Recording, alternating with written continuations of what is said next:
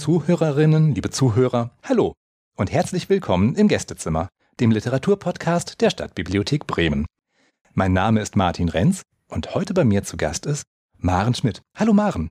Hallo. Herzlich willkommen hier bei uns im Podcast. Diejenigen, die regelmäßig zuhören, wissen, was jetzt kommt. Ich werde dich mit Fragen bombardieren. Ich warte. Sehr gut, du bist bereit. Es geht los mit Kaffee oder Tee. Kaffee. Ist das Glas halb leer oder halb voll? Beides. Hm. Das ist eine überraschende Antwort. Hatte ich hier, glaube ich, noch nicht. Lerche oder Nachtigall? Nachtigall. Weil ich oft schon eine Nachtigall gehört habe und dahingeschmolzen bin. Ja, das ist wirklich schön, ja. Thriller oder Liebe? Liebe, unbedingt. Ich übe gerade über Liebe zu schreiben und habe ein dickes Buch, Dirty Writing, mit tausenden von kleinen Aufgaben und das bringt mir großen Spaß. Oh, das klingt spannend. Hören wir auch gleich was über die Liebe? Äh, ja. Schön, schön, schön, schön. Gut, ich freue mich. Nächste Frage. Faust oder Mephisto? Faust. Und Mephisto ist auch nicht schlecht und in manchen Szenen produziert er sich. Fast schon reizend, aber doch lieber Faust. Okay. Bleistift oder Schreibmaschine? Bleistift. Ich habe einen ganz dicken Bleistift zum Verbessern und einen dünnen Bleistift zum Schreiben. Das mache ich seit 30 Jahren so. An der Stelle erzähle ich auch mal kurz, was unsere Zuhörerinnen und Zuhörer gerade nicht sehen können. Maren Schmidt sitzt mir hier gegenüber mit ähm, tatsächlich handgeschriebenen Manuskripten in der Hand. Das ähm, sehe ich auch nicht oft hier im Gästezimmer. Mhm. Maren, schreibst du spontan oder mit Plan? Beides. Ich habe einen Plan und dann dauert das endlos, ehe ich anfange, weil ich träume, weil ich schreibe, weil ich überlege. Und wenn der Plan dann fest ist, dann schreibe ich so drauf los. Toll. Das klingt, als bräuchten die Ideen erstmal Zeit zum Wachsen und werden dann gepflückt. Ja. Leipzig oder Frankfurt? Leipzig, da war ich noch nie. Und ich kann mir vorstellen, dass da wunderbare Museen sind. Das ist auch eine tolle Begründung. Leipzig, weil ich da noch nie war.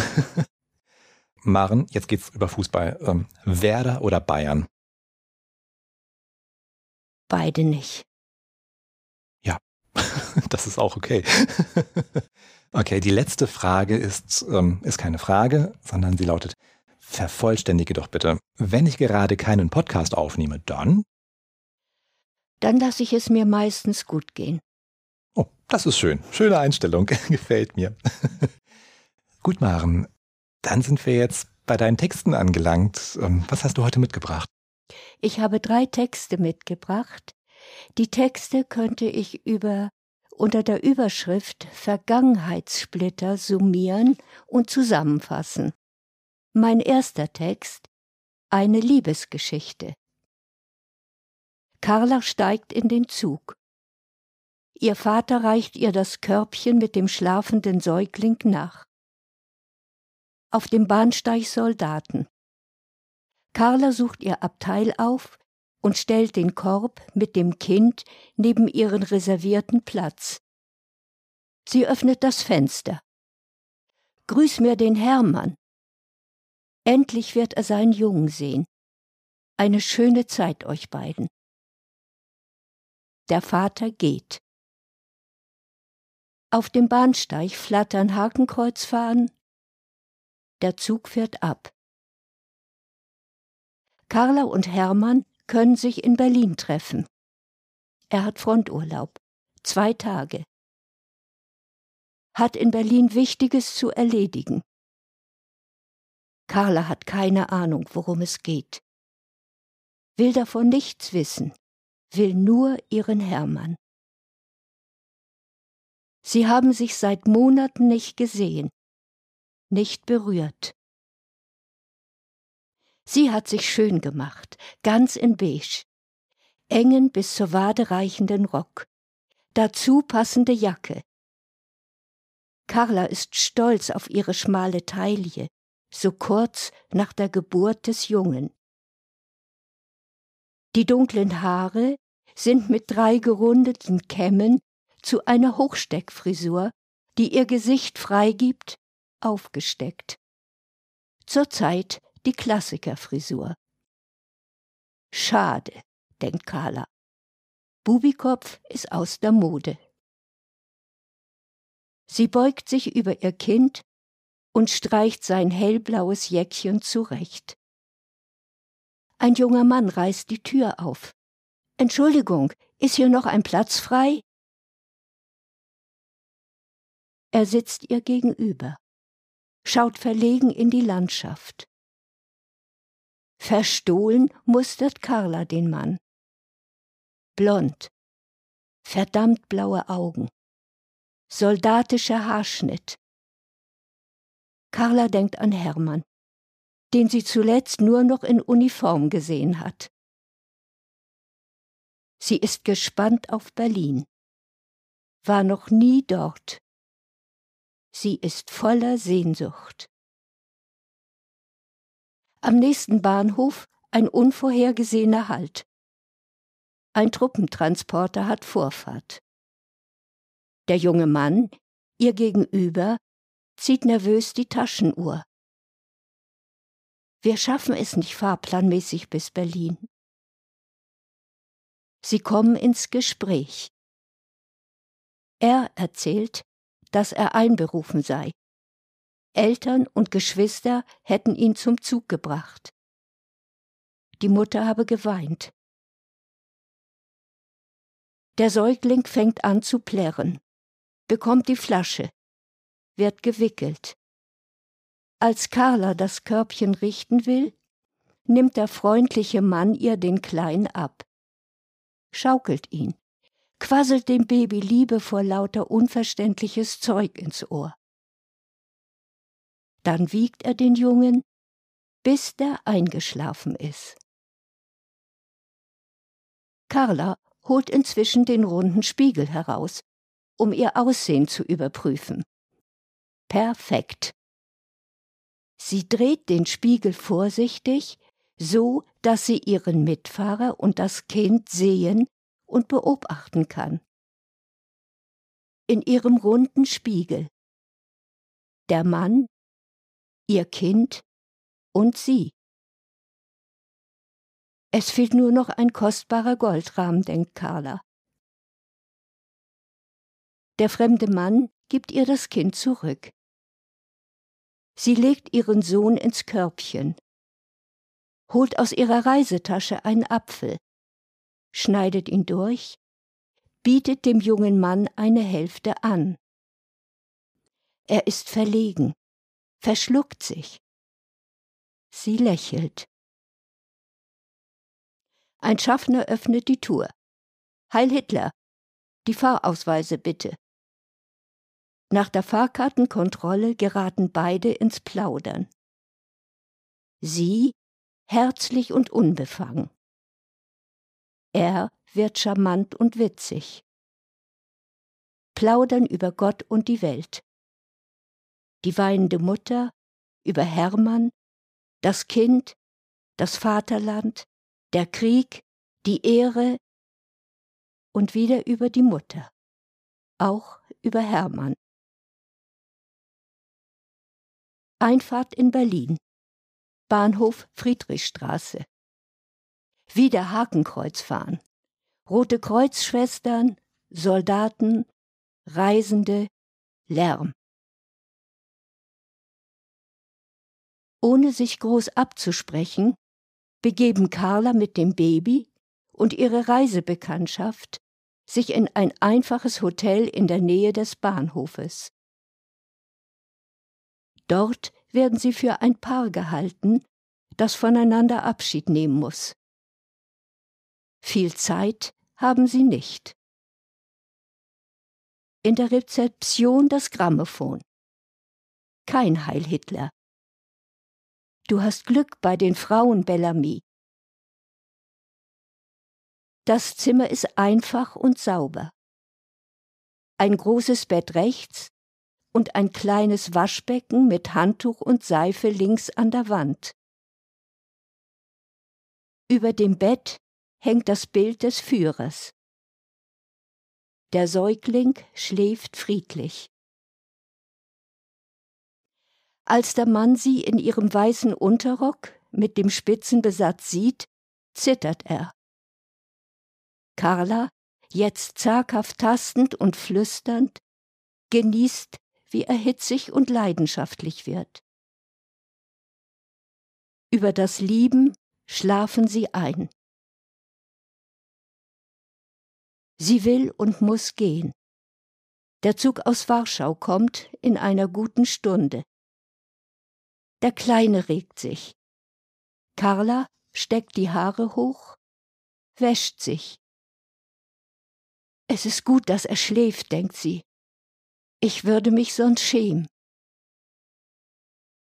Sie nimmt einfach etwas mit. Ein Manschettenknopf, den sie in der Tasche ihres Mantels verschwinden lässt. Als ihr Mann Hermann aus dem Zug steigt, hält sie ihm den Jungen entgegen, strahlend. Hermann scheint glücklich, herzt den Stammhalter, küsst seine schöne Frau. Ein Jahr später. Hermann tot. Gefallen in Russland. Mein innig geliebter, tapferer Mann, der gute Vater unseres Sohnes, starb im Alter von 30 Jahren den Heldentod im Osten. Mein zweiter Text. Das Ei. Ich stöbere gern in alten Kochbüchern. Besonders verguckt habe ich mich dabei in ein uraltes, aus kaiserlichen Zeiten, gehütetes Erbstück der Familie,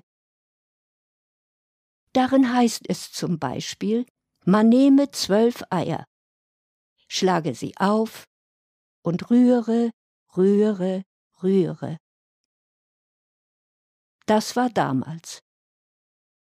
Heutzutage würde ich es nicht wagen, so üppig zu kochen. Gesundheitsbewusstsein und Schlankheitsideale bremsen mich aus. Manchmal jedoch erinnere ich mich an Verhältnisse aus ganz anderen Zeiten. Wir lebten als Flüchtlingsfamilie in einem Dorf in Holstein. Morgens zwischen drei und vier Uhr weckte meine Mutter mich regelmäßig, steckte mich in die Strickjacke meines Großvaters und schlich mit mir die Treppe hinunter. Sie flüsterte Leise, Kind, leise. Wir tappten in Hausschuhen über den Hof. An der Hütte des Wachhundes vorbei, der uns kannte und nicht anschlug. Bis zu dem Vorratshäuschen, in dem die vollgefüllten Milchkannen aufgestellt waren. Die waren durch ein Eisengitter in der Tür geschützt. Ich sechs Jahre alt und mager, musste mich durch die kalten Gitterstäbe zwängen. Vorher zog ich die Strickjacke aus. Meine Mutter reichte mir ein Metalltopf und ein Schopflöffel durch das Gitter. Meine Aufgabe war es, aus jeder Kanne ein Teil des Rahms abzuschöpfen, der dick und fett obendrauf schwamm und diesen in den Topf zu füllen. Meine Mutter flüsterte, vorsichtig, Kind, leise. Ich reichte ihr den mit Sahne gefüllten Topf, kroch durch die Gitterstäbe hinterher, zog die Strickjacke wieder über und wir schlichen zurück, ab ins Bett. Beim Einschlafen begann ich mich zu schämen hatte ich doch von meinem Großvater gelernt, ja eingetrichtert bekommen, dass man anderen Menschen nichts wegnimmt. Er nannte das Stehlen und eine Sünde. Und ich, sein Engelkind, schämte mich wegen des Diebstahls.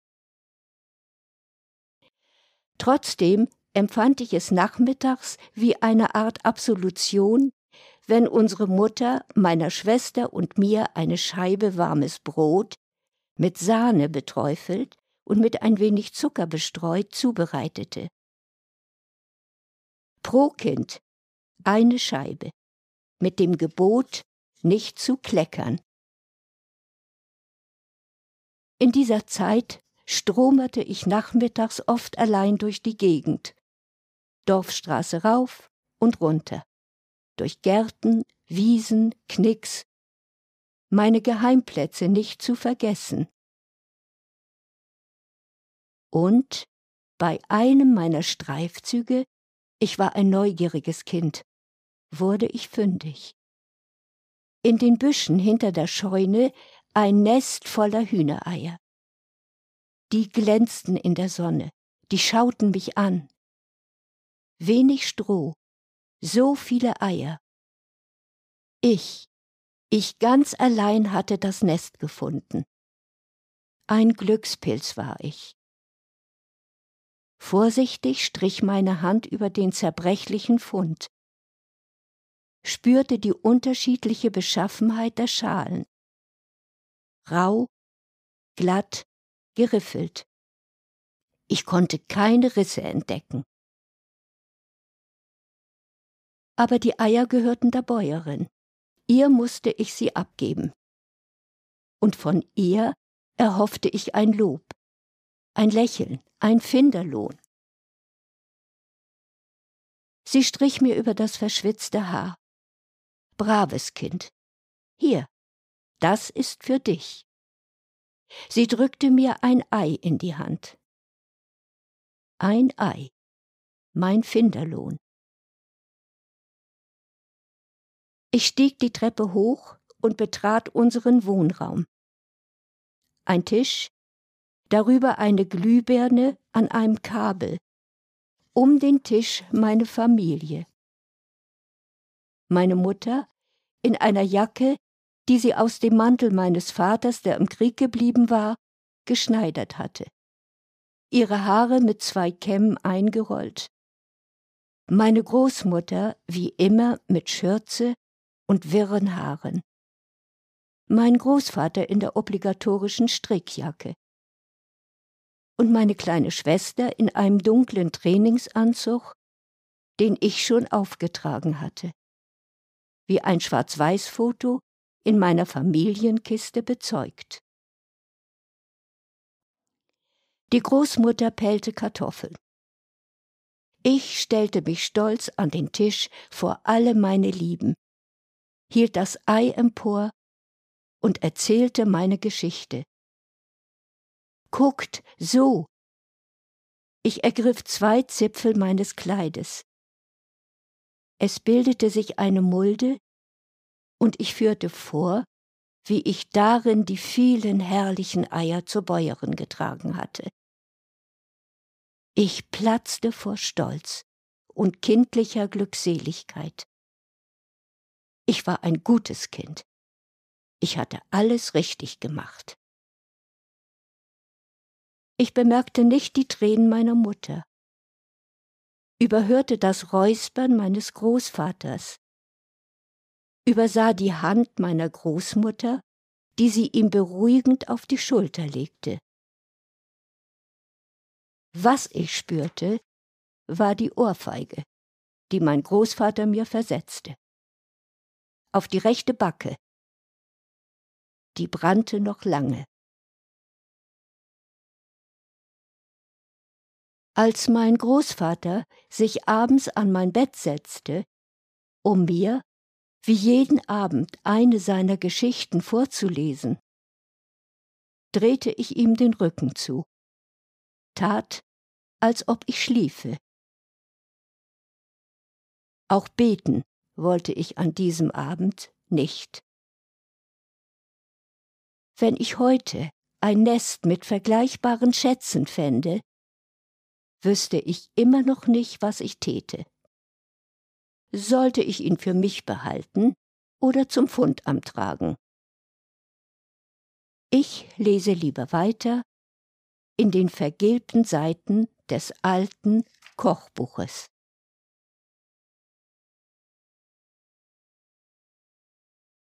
Mein dritter Text heißt schlicht und einfach Wie bitte? Wie bitte? frage ich ihn. Habe doch alles verstanden, was er gesagt hat. Trotzdem von mir ein Wie bitte?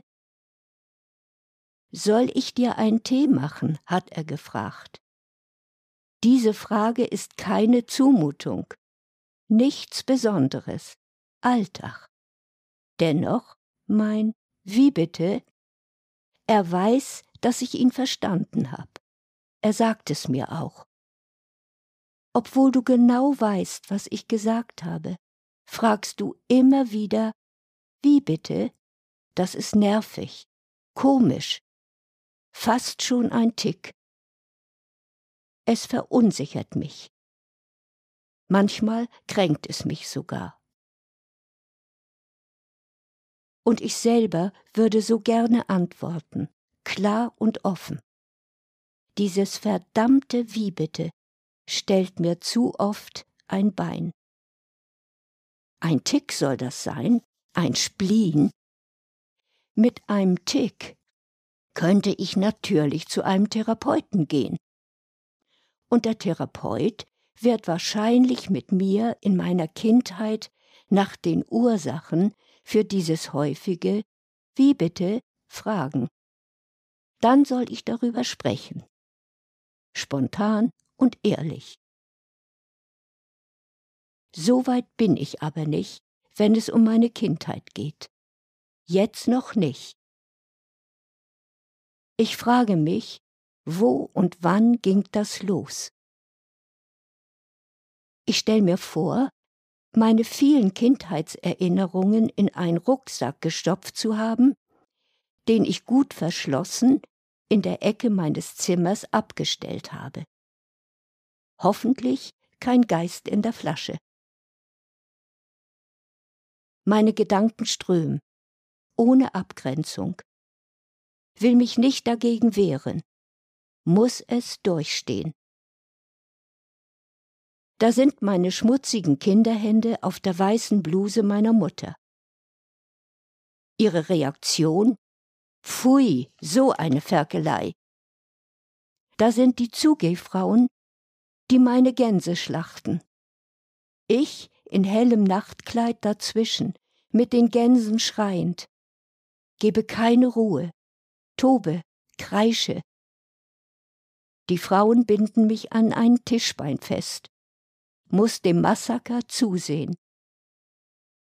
Festgebunden im Gemäuer meiner kindlichen Ängste. Und kein Trost. Ein anderes Tischbein in meiner Erinnerung. Diesmal bin ich es selber, die sich schreiend daran festklammert. Soll ab ins Kinderzimmer, in mein Kinderbett, nachdem ich mein Abendbrot brav und sauber mit Schieber gegessen habe. Kein Geklecker, kein Schmatzen, so wie die Eltern es möchten. Mein Vater auf Heimaturlaub aus dem Krieg und meine Mutter wollen eilig in ihr Schlafzimmer, in ihr Bett. Ich will mit und nicht in mein Zin Kinderzimmer und in mein Bett. Ich klammer mich am Tischbein fest, schrei, lass nicht los. Mein Vater zerrt und schlägt mich in mein Kinderbett. Ich bin ein Kind. Ich will zu Vater und Mutter ins Bett. Noch eine Bettgeschichte. Werde bei Doktorspielen mit dem Nachbarsjungen erwischt. Neugierig sind wir, uns bringt das Spaß. Dafür werden wir beide geohrfeigt und ins Bett gesteckt. Jeder in sein Zimmer, bei geöffneten Fenstern an einem kalten Wintertag. Wir beide schreien und heulen diese Ungerechtigkeit in den eisigen Winter. Die Stimme meiner Mutter. Der liebe Gott sieht alles. Die Kinderzimmertür knallt ins Schloss. Ich beginne langsam zu begreifen, dass Erwachsene etwas von mir und meinem Leben wollen. Darauf beginne ich mich einzustellen, notgedrungen. Ein Jahr später, Nachkriegszeit, Weihnachten. Was zu essen haben wir? Bekomme vom Weihnachtsmann ein Puppenwagen, ein hölzernes, sperriges Vehikel. Das weiß ich natürlich schon längst vorher. Gisela, eine Freundin aus der Nachbarschaft, hat es verraten. Im Gegenzug verpetze ich, was ihre Eltern bei uns versteckt haben. Auf die Puppe, die im Puppenwagen liegen wird, freue ich mich riesig. Doch der Puppenwagen ist leer. So leer, wie ein Nest, wenn die jungen Vögel ausgeflogen sind. Enttäuschung, aber keine Tränen. Ich werfe mich auf den Boden, gaukel Freude vor, spring ungelenk herum. Was für ein Glück, ein leerer Puppenwagen. Der Puppenwagen erweist sich später als absoluter Renner. Wir Kinder transportieren darin kranke Katzen, Äpfel aus Nachbars Garten, aber auch heimlich das Baby der Nachbarin. Endlich Frühjahr. Die Säue haben geferkelt und die kleinen Ferkel sausen überall umher. Quiekend lassen sie sich von uns auf dem Arm herumtragen. Ich packe einige von ihnen in meinen Puppenwagen und schiebe los die anderen Ferkel, so rosa und so sauber, hinterher. Nachbarskinder spazieren mit. Zwei kleine Hunde von ganz unten aus dem Dorf sind plötzlich auch dabei. Höre die Kinder sappeln, die Ferkel quieken, die Hunde bellen. So ziehen wir durchs Dorf. Heute in meiner Rückbesinnung ein kindliches Selbstheilungsprojekt, ein Protestmarsch gegen die Welt, ein Triumphzug für Ferkelei, Lärm und ein kindliches Gemüt. Ich erinnere unseren Rückweg auf den Hof. Die Ferkel, wie schon gesagt, rosa und sauber, rasen in den Stall an die Zitzen der Säue. Die Nachbarskinder verkrümeln sich. Ich wasche mein verschwitztes Gesicht und die dreckigen Füße und Hände an der Pumpe. Das Wasser ist klar und frisch. Diesmal kein Erwachsenengemoser. Ich frage mich heute, was haben diese Kindheitserinnerung mit meinem Wie bitte zu tun? Ich nehme an, das Wie bitte verschafft mir schlicht und einfach eine Nachdenkpause, wenn Gefühle, Sehnsüchte, Sinnlichkeiten, die ich bereits als Kind nicht leben konnte und durfte oder verstecken musste, mich fordern.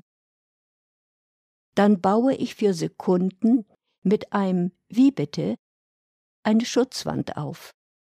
Besinne mich, und diese Wand hat meistens ein Tor, einen Ausgang. Ich frage mich, ob ein Therapeut das auch so sehen würde. Mein Freund und ich sitzen am Abend zusammen. Wir erzählen. Auch Kindheitsgeschichten. Er sagt, ich liebe dich. Und ich antworte, nicht mit wie bitte. Sehr schön.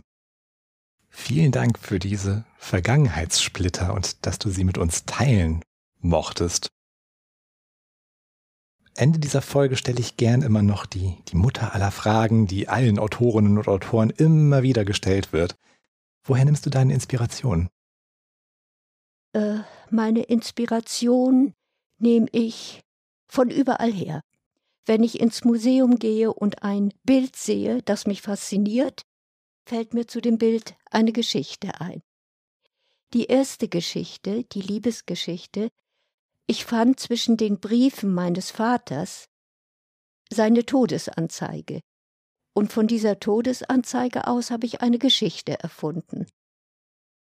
Manchmal lese ich etwas in der Zeitung, mache mir Gedanken über die Situation in unserer Welt, über die Kinder, über die Schüler, was alles passieren könnte, und dann fallen mir ganz schnell Geschichten ein. Spannend. Ja, da war viel ähm, Berührendes, Bewegendes dabei, ähm, Denkanstöße. Vielen Dank ähm, nochmal, Maren, von, von mir und ähm, ja auch im Namen unserer Zuhörerinnen und Zuhörer. Das war's dann. Das war's dann. Ja. also Schluss für heute aus dem Gästezimmer der Stadtbibliothek Bremen. Vielen Dank fürs Zuhören und bis zum nächsten Mal.